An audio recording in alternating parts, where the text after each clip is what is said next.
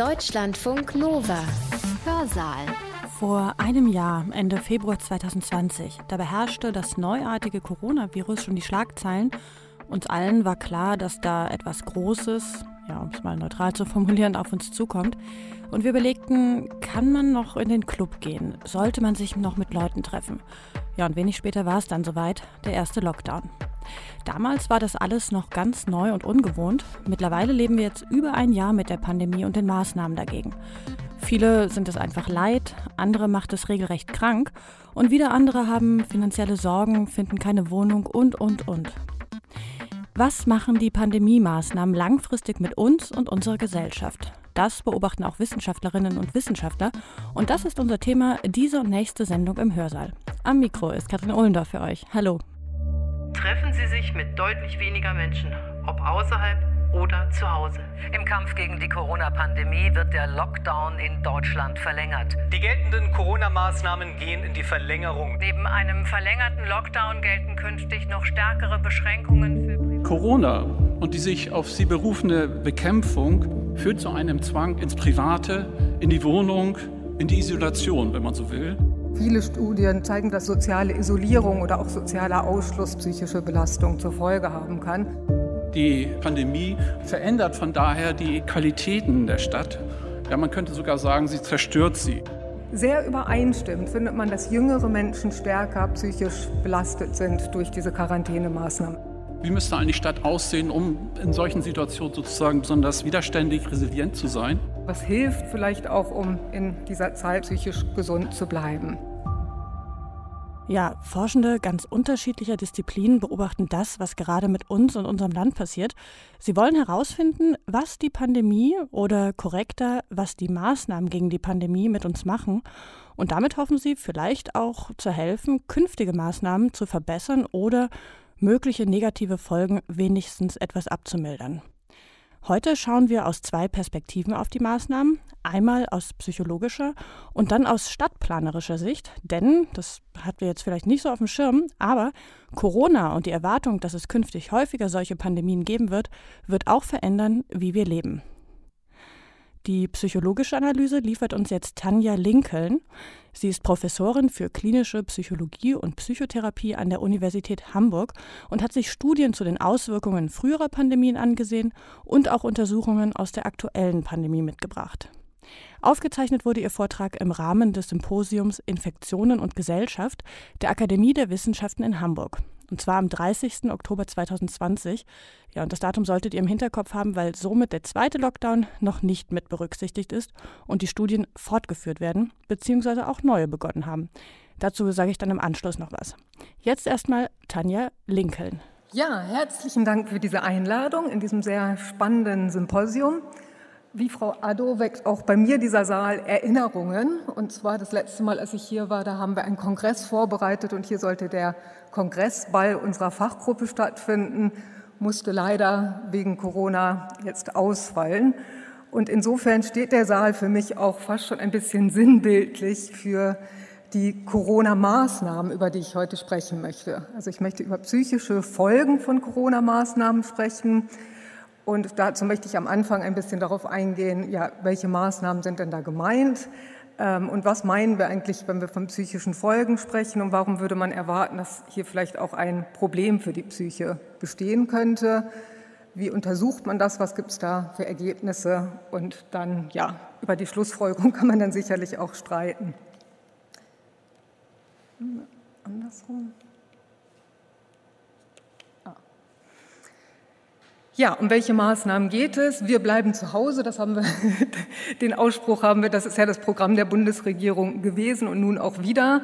Es geht äh, mir um die sogenannten Physical Distancing Maßnahmen, also was wir heute hier ja auch tun, Abstand halten, ähm, uns dann in ähm, eben nicht mehr mit vielen Personen anderer Haushalte treffen, Veranstaltungen absagen, Kneipen, Restaurantbesuche und so weiter bleiben lassen. Ich werde heute jetzt nicht über die psychischen Auswirkungen des Maskentragens sprechen, obwohl das sicherlich auch ein interessantes Thema sein könnte, sondern möchte bei den Physical Distancing Maßnahmen bleiben.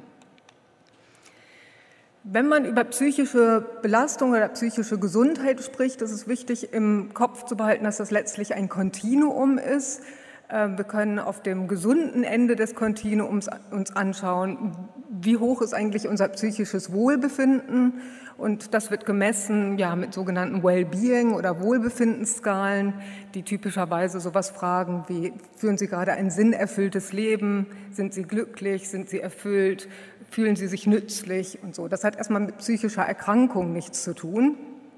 Aber auf derselben Dimension am anderen Ende kann man sich auch angucken, gibt es Personen, die wirklich psychisch krank sind oder eben Personen, die vielleicht nicht die, das Vollbild einer psychischen Störung erfüllen, aber schon äh, eine Symptomhäufung von Symptomen wie Depressivität oder Ängstlichkeit oder auch Symptome anderer psychischer Störungen aufweisen. Warum kommt man darauf, dass vielleicht soziale Kontakte für die psychische Gesundheit wichtig sind. Ich glaube, da brauche ich vielleicht gar nicht mehr so lange drüber reden. Wir wissen, wir sind als Menschen einfach soziale Wesen. Wir suchen die Nähe und Bindung zu anderen. Und es gibt schon lange ähm, deutliche wissenschaftliche Hinweise darauf, dass wenn uns diese sozialen Bezüge entzogen werden, vor allem bei, bei Kindern, ähm, dass das dann zu sehr schwerwiegenden psychischen Störungen führen kann. Aber auch so im kleinen Alltag bei Erwachsenen zeigen viele Studien, dass eben soziale Isolierung oder auch sozialer Ausschluss, dass das psychische Belastung zur Folge haben kann. Und man weiß auch aus vielen Studien, dass Menschen mit psychischen Erkrankungen deutlich kleinere soziale Netzwerke haben. Aber die ähm, physischen Distanzierungsmaßnahmen, die haben ja nicht nur zur Folge, dass wir uns vielleicht weniger mit anderen Menschen treffen und ja, verbinden können, sondern sie haben auch andere Auswirkungen, zum Beispiel auf das Arbeitsleben. Viele Menschen verlieren ihre Arbeitsstelle, kommen in finanzielle Existenznöte und auch da gibt es deutliche ähm, empirische Hinweise, dass zum Beispiel Arbeitsplatzverlust auch Ursache für eine depressive Episode sein kann. Also auch aus diesem Grund ist es naheliegend zu denken, dass solche Maßnahmen vielleicht auch nicht ganz ohne sind. Die Frage, die ich jetzt heute gerne äh, in den Raum stellen möchte, ist also, ob diese Physical Distancing Maßnahmen zu psychischer Beeinträchtigung führen. Und wenn ja, ist es auch interessant zu gucken, gilt das dann für alle Menschen oder gilt das vielleicht auch nur für bestimmte Gruppen, die aus verschiedenen Gründen vielleicht besonders anfällig sind? Und was ich auch ganz interessant finde, aber nur kurz streifen werde, ist die Frage, was hilft vielleicht auch, um in dieser Zeit oder unter diesen Maßnahmen psychisch gesund zu bleiben. Ich war ganz erstaunt, als ich äh, mich auf die Literatursuche begeben habe, wie viele Studien allein in diesem Jahr jetzt zu dem Thema psychische Gesundheit und Corona entstanden sind. Also das, äh, man kann sich da durchklicken. Ich, jetzt habe ich nur so ein paar hier mal als Überschrift ähm, rausgesucht. Bei verschiedenen Altersgruppen wird geguckt in verschiedenen Ländern. Ähm, der Zusammenhang dieser Covid-19-Krise und psychischer Gesundheit. Das Problem ist allerdings ein bisschen, dass diese, die meisten dieser Studien zum einen ja querschnittliche Studien sind, das heißt, sie haben nur einen Erhebungszeitpunkt, was immer ein bisschen schwierig ist, wenn man ähm, ja, Henne-Ei-Fragen lösen möchte. Also was kommt vielleicht zuerst und was ist die Folge davon? Und es gibt aber auch eine Reihe von Langzeitstudien. Frau Biltsch hatte schon die Cosmo-Studie ähm, erwähnt, die sehr viele Messzeitpunkte haben. Aber diese Studien beschäftigen sich überwiegend mit psychischer Gesundheit oder psychischer Störung insgesamt und nicht speziell als Folge der Pandemie-Maßnahmen. Und man kann sich ja vorstellen, dass die ähm, zum Beispiel sowas wie Krankheitsangst ähm, aufgrund der jetzigen Situation oder Sorge vor Erkrankung der Angehörigen, dass das auch zu einer psychischen Belastung führt. Aber das ist jetzt nicht die psychische Belastung, ähm, um die es mir in diesem Vortrag geht, sondern mich interessiert vor allem die Frage, ob diese Physical Distancing Maßnahmen psychische Auswirkungen haben. Und da sind dann viele dieser Studien leider nicht so gut geeignet. Deswegen ähm, habe ich einen Blick zurückgeworfen, beziehungsweise auch eine sehr gute Übersichtsarbeit identifiziert, die sich Studien angeguckt hatte aus vorherigen Epidemien, äh, überwiegend ähm, SARS und Ebola, und sich da angeguckt hat, ähm, wie sind die psychischen Auswirkungen bei Personen, die in diesen Epidemien ähm, Quarantänemaßnahmen unterlagen ähm, im Vergleich zu Kontrollpersonen. Also es sind quasi Vergleichsstudien und die halte ich für aussagekräftiger, weil man zum Beispiel in bestimmten Städten bestimmte Studentenwohnheime unter Quarantäne gestellt hat und andere nicht und die dann unmittelbar miteinander vergleichen konnte oder eben bestimmte Städte oder Dörfer miteinander vergleichen konnte. Und da findet man doch recht konsistente Ergebnisse, dass ähm, diese Quarantänemaßnahmen nicht nur zu Frustration und Ärger führen, das ist ja noch keine psychische Problematik an sich, aber es, äh, die Befunde gehen eben auch weiter. Man findet äh, Hinweise auf Schlaf- und Konzentrationsstörungen, auf Ängste und Stresssymptome, die man zum Teil auch Jahre später noch hat nachweisen können, und auch ähm, depressive Störungen bis hin zu Suizidalität auch Alkoholmissbrauch und Abhängigkeit, der in einer Studie auch Jahre später noch ähm, vorhanden war. Und auch interessanterweise eine Zunahme von Vermeidungsverhalten, also dass die Personen, die in Quarantäne waren, auch nach der Quarantäne ähm, andere Menschen gemieden haben oder sowas wie zwanghaftes Händewaschen entwickelt haben.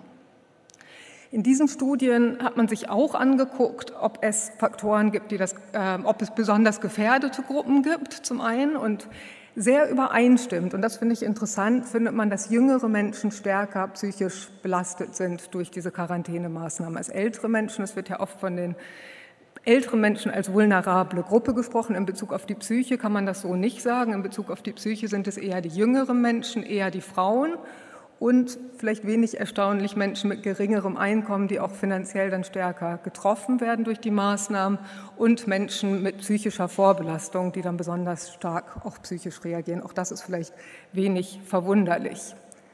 Es gibt auch ein paar Befunde auch aus diesen Studien, ähm, die Hinweise geben, was es denn besser oder schlechter machen kann. Besonders ungünstig sind längere Quarantänezeiten Ungünstig ist auch eine schlechte Versorgung während der Quarantäne. Und auch wenn die Informationen aus der Politik widersprüchlich oder nicht nachvollziehbar sind oder zu wenig kommt, wenn die Quarantäne unfreiwillig ist, ist sie psychischer, psychisch belastender, äh, wenn sie finanzielle Auswirkungen hat. Und das, der letzte Punkt ist etwas, was Individuen dann auch selbst tun können. Also wenn es Individuen gelingt, eine gute Tagesstruktur aufrechtzuerhalten, dann ist die Quarantäne, wirkt sie sich weniger stark auf die Psyche aus.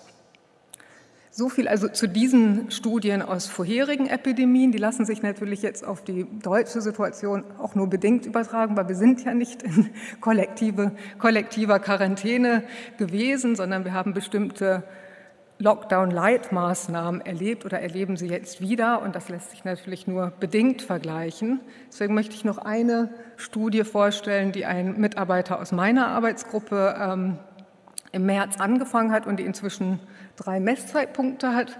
Der erste, ups, der erste eben zu Beginn der Quarantäne im, ähm, ja, im März und der zweite überlappend im April und dann noch ein dritter im Juni als quasi viele Maßnahmen dann auch schon wieder gelockert waren. Und diese Studie hat speziell die Frage nach der Auswirkung von Social Distancing oder Physical Distancing Maßnahmen auf die psychische Gesundheit in den Fokus gerückt. Und dort wurde ähm, zum einen das Ausmaß der Reduktion sozialer Aktivitäten erfasst, also eine Liste von Aktivitäten haben die Probanden bekommen, sollten angeben, wie viel Raum nehmen diese Aktivitäten normalerweise in ihrem Leben ein und wie stark haben sie sie reduziert. Und der andere Fragebogen hat erfragt, wie, äh, was sind jetzt schon die Folgen dieser Maßnahmen? Also gibt es ähm, zum Beispiel Probleme im beruflichen oder schulischen Bereichen oder in zwischenmenschlichen Beziehungen, um zwei Beispiele zu nennen. Also wir haben einmal die berichtete Reduktion der sozialen Kontakte und einmal die berichteten Folgen dieser Maßnahmen. Und das äh, wurde dann in Zusammenhang gebracht zu Wellbeing, also psychisches Wohlbefinden und auch zu psychischer Symptomatik, Depressivität, Ängstlichkeit und Stress zum nächsten Zeitpunkt und zum übernächsten Zeitpunkt. Und wir haben in der Studie, beziehungsweise er äh, hat in der Studie auch soziodemografische Merkmale als ja, Moderatoren mit untersucht, also um zu gucken, wie stark sich die auf den Zusammenhang auswirken und auch psychische Merkmale. Also er hat sich angeguckt, ob Menschen, die vielleicht schon sowieso zum ersten Zeitpunkt einsam sind, dann stärker betroffen sind oder Menschen, die eben psychisch resilient sind, also das heißt widerstandsfähig, äh, vielleicht weniger betroffen sind und auch welche Rolle die Einsicht in die Notwendigkeit der Maßnahmen spielt auf den Zusammenhang. Und er hat sich auch noch angeguckt, ob es bestimmte Coping-Strategien gibt, die den Zusammenhang positiv oder negativ beeinflussen. Unter anderem die äh, unterstützende Beziehung zu anderen Menschen trotzdem zu haben, achtsam zu sein, sich zu entspannen, sich körperlich zu betätigen und eben auch die Frage der Tagesstruktur. Ja, die Studie ist auch nicht ideal. Das ist keine drittmittelgeförderte Studie, aber es ist immerhin eine, die diese Frage beleuchtet, die man in den größeren Studien ebenso nicht gefunden hat. Deswegen die Stichprobe kann man als anfallende Stichprobe bezeichnen, die relativ jung ist, relativ weiblich ist und ähm, auch nicht repräsentativ, was den Bildungsstand angeht und wo es auch so den üblichen Dropout gibt von einem Zeitpunkt. Ähm, zum nächsten, also dass eben weniger teilgenommen haben. Und man muss auch leider sagen, dass die Belasteteren dann eher auch äh, die Studie abgebrochen haben. So viel zur Kritik der Studie vorweg. Ähm, jetzt zu den Ergebnissen, was ganz interessant ist. Also was äh, er gefunden hat, war, dass die, ähm, die die Leute, die negative Folgen der Maßnahmen berichtet haben zum ersten Messzeitpunkt, dass die tatsächlich ein geringeres Wellbeing hatten zum zweiten Messzeitpunkt. Wellbeing zum ersten Messzeitpunkt kontrolliert man da in den Analysen, sodass wirklich nur die Veränderung in dieses Ergebnis eingeht. Es war allerdings ein kleiner Zusammenhang, das sieht man auch auf der Abbildung oben rechts. Und es gibt auch einen Zusammenhang zwischen dem Ausmaß der Reduktion der sozialen Aktivitäten zum Zeitpunkt 1 und der Depressivität, Angst und Stress zum Zeitpunkt 2. Der ist auch sehr klein und geht ganz leicht in die nicht erwartete Richtung. Also es ging den Leuten, in der, in der Tendenz hatten sie etwas weniger Depressivität, Angst und Stress, äh, wenn sie ihre sozialen Aktivitäten, äh, je mehr sie ihre sozialen Aktivitäten verringert haben. Wenn man sich jetzt aber anguckt, ähm, ob es noch Einflussfaktoren auf diesen Zusammenhang gibt, dann wurde in dieser Studie erstmal nicht bestätigt, dass Alter und Geschlecht ähm, und Bildung ein Einflussfaktor waren, wobei es eben auch ähm, vielleicht nicht hinreichende Varianz in diesen Variablen gegeben haben könnte. Aber was einen signifikanten Einfluss hatte, war die Einsamkeit zum ersten Messzeitpunkt, auch das alleine Wohnen. Deswegen fand ich das interessant, gerade zu hören, dass die, wie hoch die Anzahl von Single-Haushalten ist ähm, und die Resilienz. Und ich möchte noch mal auf die Einsamkeit kurz näher eingehen, weil da haben wir das eigentlich am deutlichsten gefunden. Und zwar ähm, sieht man hier, dass je einsamer die Personen zum ersten Messzeitpunkt waren, desto stärker hat sich die Reduktion ihrer sozialen Aktivitäten auf Depressivität, Angst und Stress ausgewirkt. Ähm, und zwar gab es bei dieser Gruppe eine Zunahme von Depressivität, Angst und Stress. Gleichzeitig ist es aber so, dass die Menschen, die vorher das Gegenteil von einsam waren, und da kann man vielleicht auch spekulieren, dass sie vielleicht auch zu viele Kontakte hatten, zu viel Interaktion, dass es denen tatsächlich besser ging durch die Reduktion oder infolge der Reduktion der sozialen Kontakte, was dann auch erklärt, warum es insgesamt eben auch kaum einen Zusammenhang gab, aber es ist, weil es eben unterschiedliche Effekte in diesen beiden Stich, in diesen Subgruppen gegeben hat. Bei den ähm, Coping-Strategien ähm, haben wir sehr eindeutige Ergebnisse gefunden, und zwar sowohl für Depressivität, Angst und Stress als auch für Wellbeing. Dass es einen äh, signifikanten Zusammenhang gab zwischen ähm, dem Erleben von trotzdem unterstützende Beziehungen zu haben in dieser Situation und ähm, auch einer guten Tagesstruktur zu haben. Also diese beiden Faktoren sind quasi protektiv, schützen Menschen davor, unter Social Distancing ähm, psychisch krank zu werden oder in ihrem psychischen Wohlbefinden ähm, abzusacken. Da, damit möchte ich auch schon zur Zusammenfassung kommen. Äh, man kann sagen, dass Pandemiemaßnahmen schon psychische Belastung bis hin zu Störungen zur Folge haben können ähm, und dass diese Folgen nicht alle Personen gleichermaßen treffen. Das findet man eben in den Studien aus den vorherigen Pandemien und zum Teil eben auch in unserer Studie. Und dass man berücksichtigen muss, dass die Folgen auch davon abhängen, wie lang die Maßnahmen sind, wie gut sie kommuniziert werden und wie eben auch Einzelne die Situation bewältigen. Unsere Studie deutet darauf hin, dass dieser, diese kurzen und eher milderen Maßnahmen, jetzt wie wir sie im Frühjahr erlebt haben, sich vielleicht in ihren psychischen Auswirkungen doch in Grenzen gehalten haben. Daraus kann man jetzt nicht schlussfolgern, dass das insgesamt harmlos ist, weil ich glaube, dass viele Maßnahmen auch vielleicht erst ihre psychischen Folgen entwickeln werden, wenn sie über längere Zeit anhalten. Also da kam ja doch recht schnell der Sommer und recht schnell die Lockerung, ähm, sodass das sehr interessant wird, jetzt auch in diesem Winter diese Fragen noch weiter zu untersuchen. Insgesamt kann man schlussfolgern, dass es natürlich im Hinblick auf die Psyche gut ist, die Maßnahmen so kurz wie möglich zu halten, sie klar zu kommunizieren, auch zu, auch zu schauen, dass sie nicht zu umfassend sind. Ich glaube, wir haben durch die Digitalisierung viele Möglichkeiten, unsere ähm, sozialen Kontakte trotzdem aufrechtzuerhalten. Und das erklärt vielleicht auch, warum die Maßnahmen sich nicht so stark ausgewirkt haben, wie man es vielleicht zunächst erwarten könnte. Trotzdem denke ich, dass es wichtig ist, auch an Präventionsmaßnahmen für bestimmte belastete Gruppen zu denken, insbesondere für psychisch vorbelastete Menschen, aber auch für jüngere Menschen, für Menschen, die ähm, ja, finanziellen Belastungen ausgesetzt sind und gezielte Unterstützung auch für diese Gruppen anzubieten. Danke für die Aufmerksamkeit. Die Psychologin Tanja Lincoln war das. Und wie gesagt, der Vortrag stammt aus dem Oktober 2020. Also der zweite Lockdown ist da noch nicht berücksichtigt. Aber ich habe ein Update für euch. Die Studie, die Tanja Lincoln eben angesprochen hat, die stammt von Björn Schlier und ist gerade im Peer-Review-Verfahren. Also die sollte bald veröffentlicht werden. Und es gibt noch zwei Nachfolgestudien, die den zweiten Lockdown unter die Lupe nehmen. Die laufen gerade. Das Ziel, eine noch größere bevölkerungsrepräsentative Stichprobe zu bekommen. Eine Frage zum Beispiel, die damit beantwortet werden soll, schlägt ein zweiter, längerer Lockdown mehr auf die Psyche oder haben wir uns vielleicht so ein Stückchen weit in die Situation eingefunden und wird die Belastung dadurch weniger? Ja, wir behalten das für euch im Auge. Jetzt machen wir aber erstmal weiter mit einem anderen Aspekt der möglichen Folgen der Pandemie für unsere Gesellschaft. Gerade ging es ja um unsere Psyche, jetzt geht es weiter mit Stadtplanung und die hat natürlich auch was mit unserer Psyche zu tun. Die Art, wie Städte gebaut sind, wie wir wohnen, die beeinflusst nämlich auch, wie wir mit einer Pandemie überhaupt klarkommen. Und umgekehrt verändert die Pandemie und auch das Wissen darum, dass wohl noch weitere kommen werden, auch wie künftig Städte gebaut werden. Nur mal ein ganz simples Beispiel.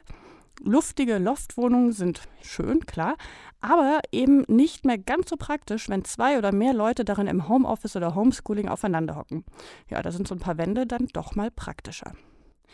Wie Corona die Städte, also Wohnungen oder den öffentlichen Raum zum Beispiel, verändert oder verändern sollte, darüber hat sich Jürgen Osenbrügge Gedanken gemacht, Professor für Geographie an der Universität Hamburg.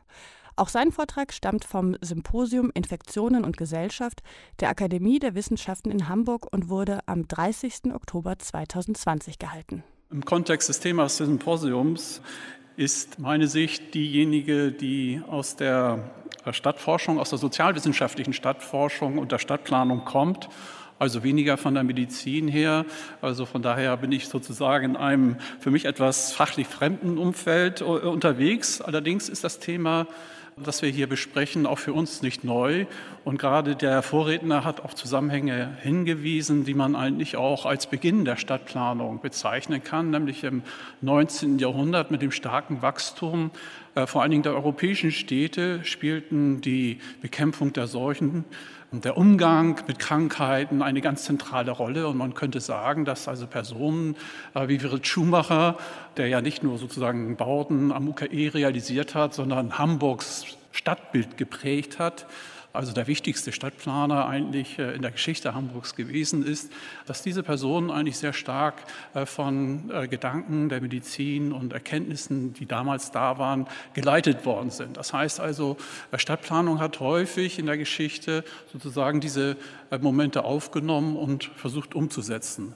Also von daher wird auch mein Beitrag eigentlich eher um die Folgen, um den Umgang mit der Pandemie gehen, also mit der Frage, was passiert denn gewissermaßen in der Stadt, im urbanen Alltagsleben, wenn wir mit solchen äh, Geschehnissen wie jetzt Covid-19 äh, zu tun haben, welche Veränderungen werden sichtbar, welche Herausforderungen werden sichtbar, weil wir da in der Stadtforschung und Stadtplanung zwar einige Ansätze haben, also zum Beispiel die Debatten um gesunde Städte, Healthy Cities.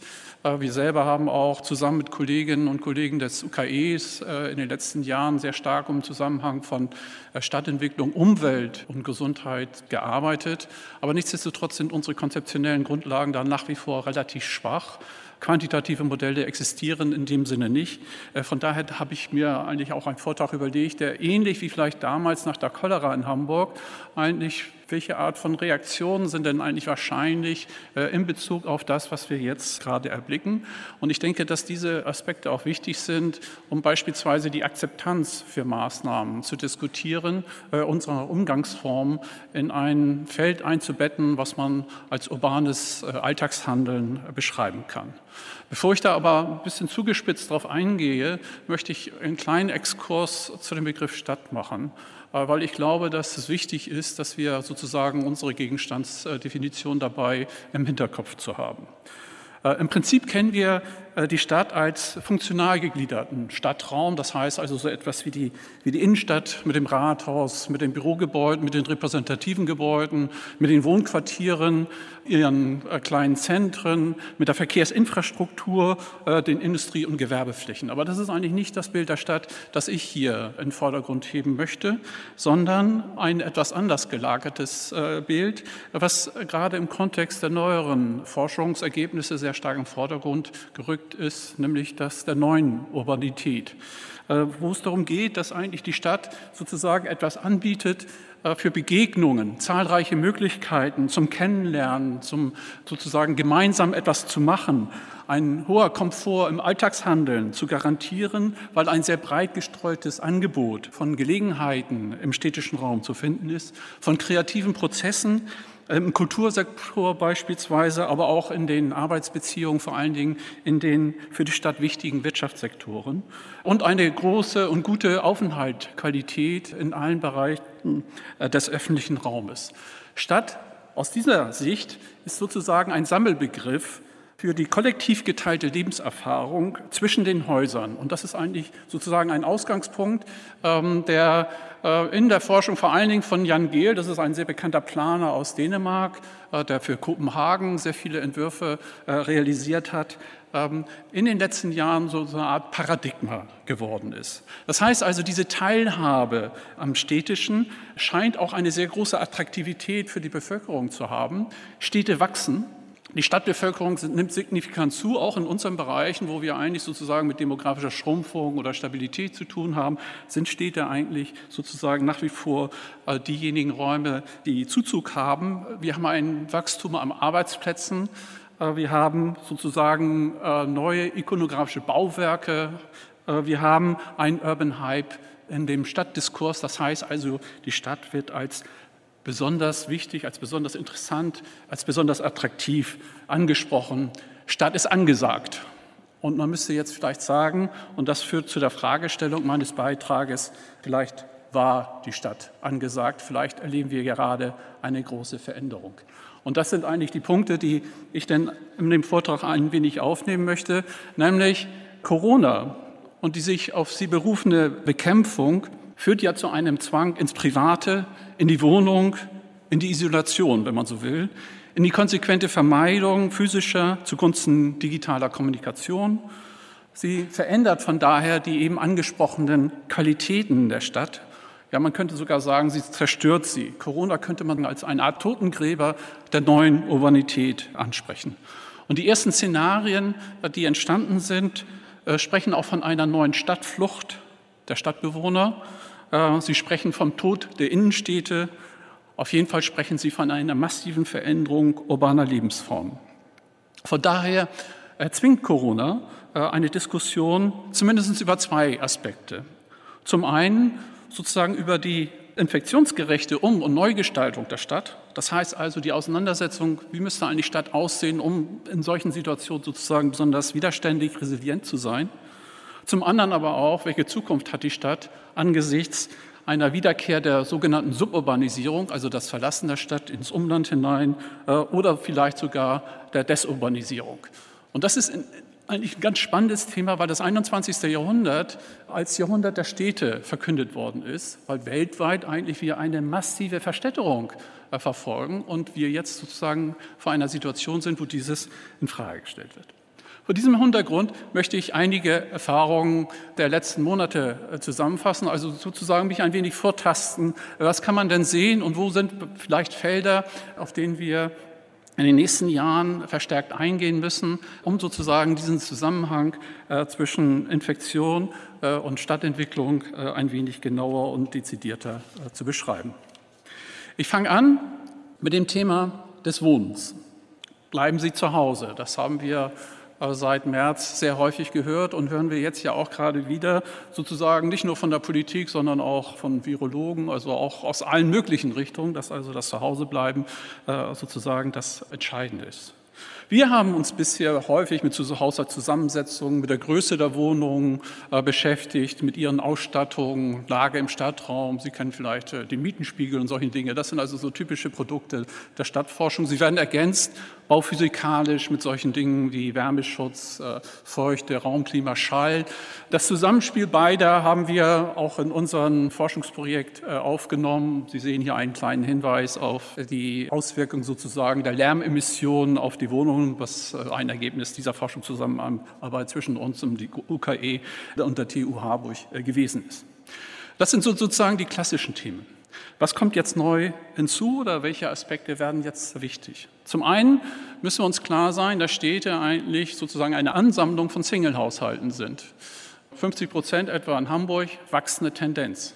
Soll heißen, dass eigentlich wir schon derzeit eigentlich eine massive Veränderung von Haushaltstypen beobachten können, die im Übrigen auch alle Altersgruppen mit umfassen. Das heißt, es sind nicht nur junge, sondern es sind auch ältere Haushalte, die als Single-Haushalte vorhanden sind. Da tritt natürlich das Problem der sozialen Isolierung sehr stark oder kommt sehr stark zum Vorschein.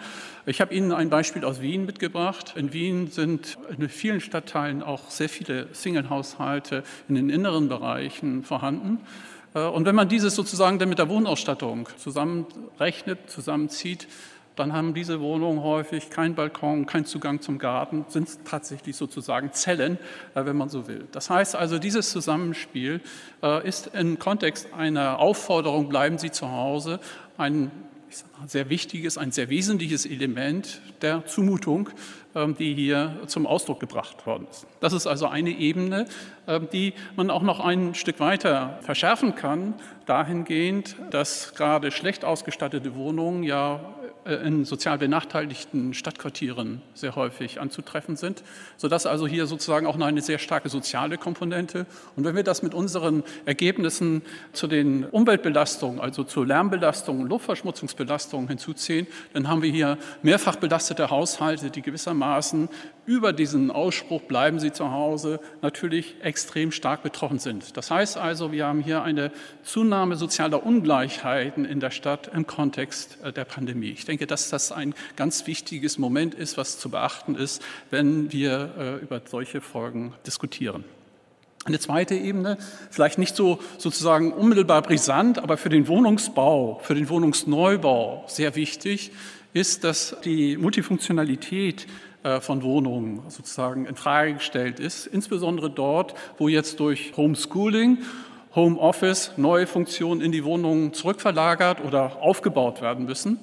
Bisher waren sozusagen die Galeriewohnungen ähm, sehr en vogue, das heißt offene Räume, äh, die sich aber nicht unbedingt Corona-gerecht zeigen, sodass also auch von daher ähm, die Frage, welche Art von Wohnungen errichtet werden, eine große Rolle spielt. Und das ist für die Stadtentwicklung nicht ganz unwichtig, Wir haben eigentlich einen Trend der sogenannten Nachverdichtung von Städten. Das heißt also, ähm, die Forderung nach kompakter Stadt führt dazu, dass man versucht, Wohnungen auch innerhalb der Stadt zu kreieren. Und deswegen habe ich Ihnen dieses Beispiel aus Frankfurt hier aufgezeigt, wo ähm, wir neue Projekte im Kontext des sogenannten Microliving äh, vorfinden. Das heißt also, äh, man versucht sozusagen, die Raumnot in der Stadt durch Kleinwohnungen zu beheben und von daher sozusagen eigentlich dieses Moment angespannte Wohnungsmärkte zu entlasten im Kontext einer Pandemie, im Kontext einer Überlegung, dass Wohnungen schnell zu Zellen werden, in denen ich mich sozusagen dauerhaft aufhalten muss,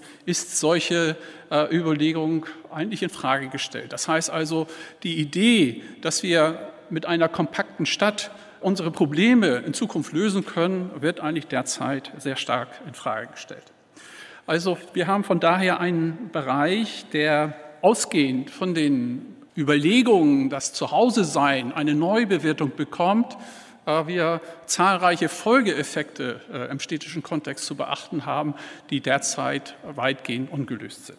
Ich gehe weiter. Äh, Wohnungen haben auch immer eine Lage im Quartier.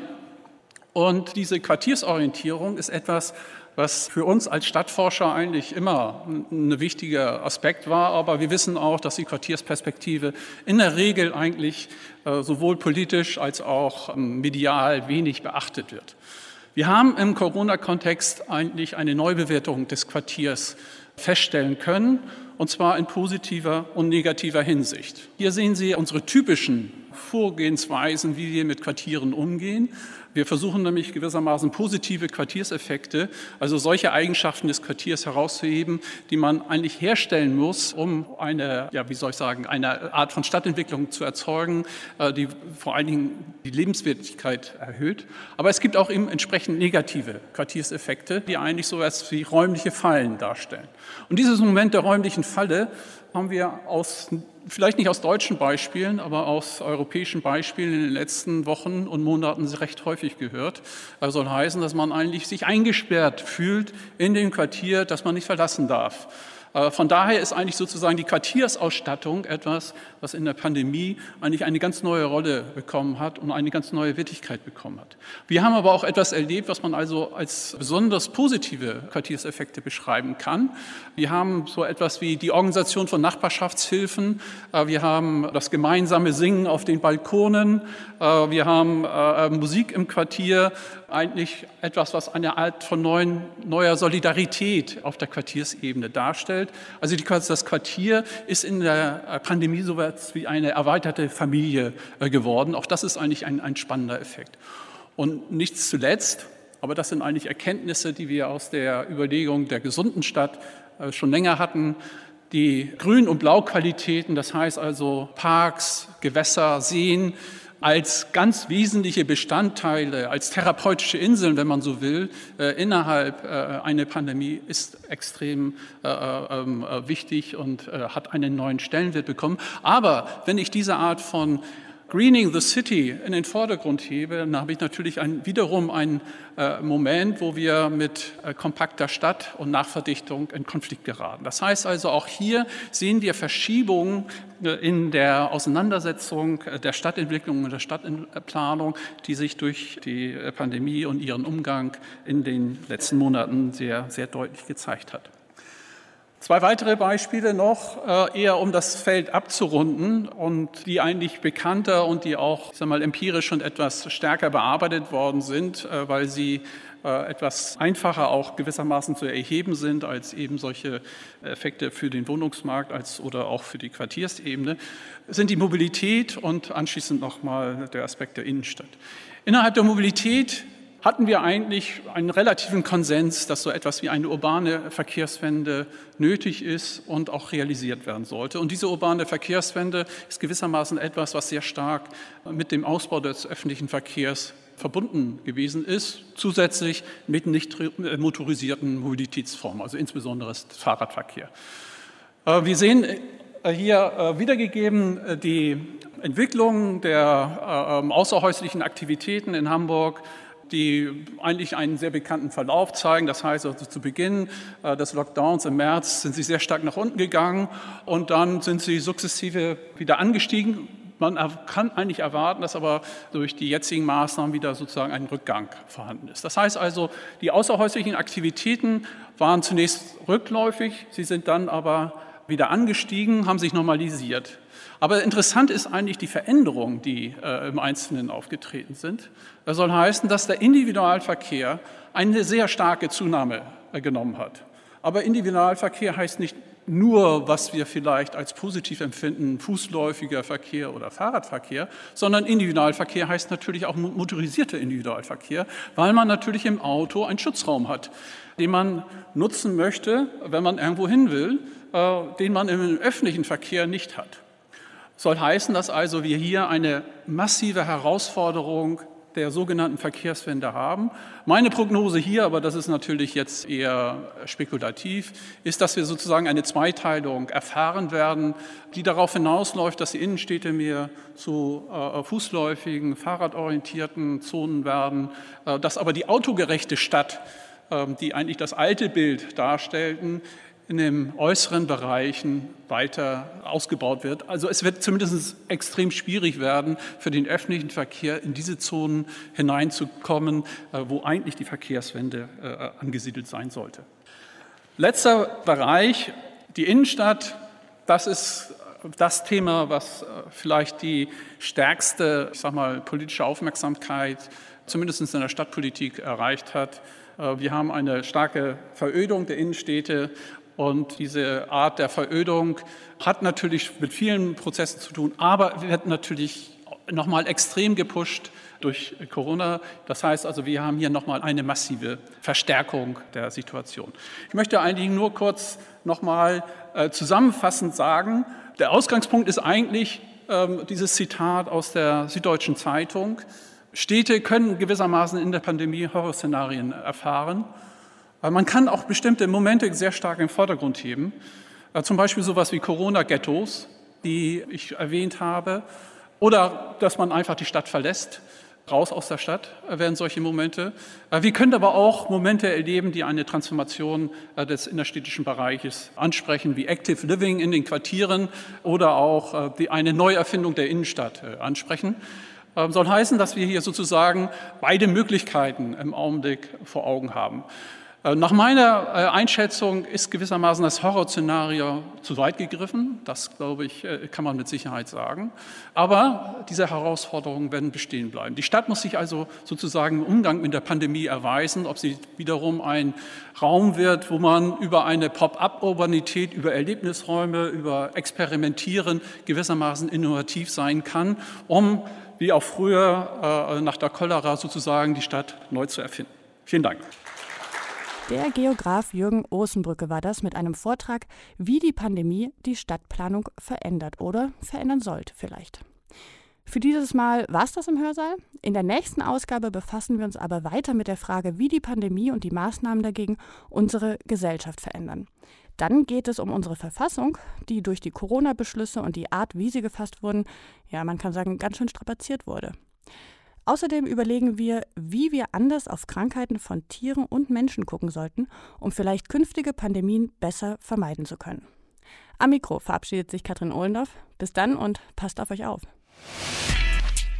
Deutschlandfunk Nova. Hörsaal. Samstag und Sonntag um 18 Uhr.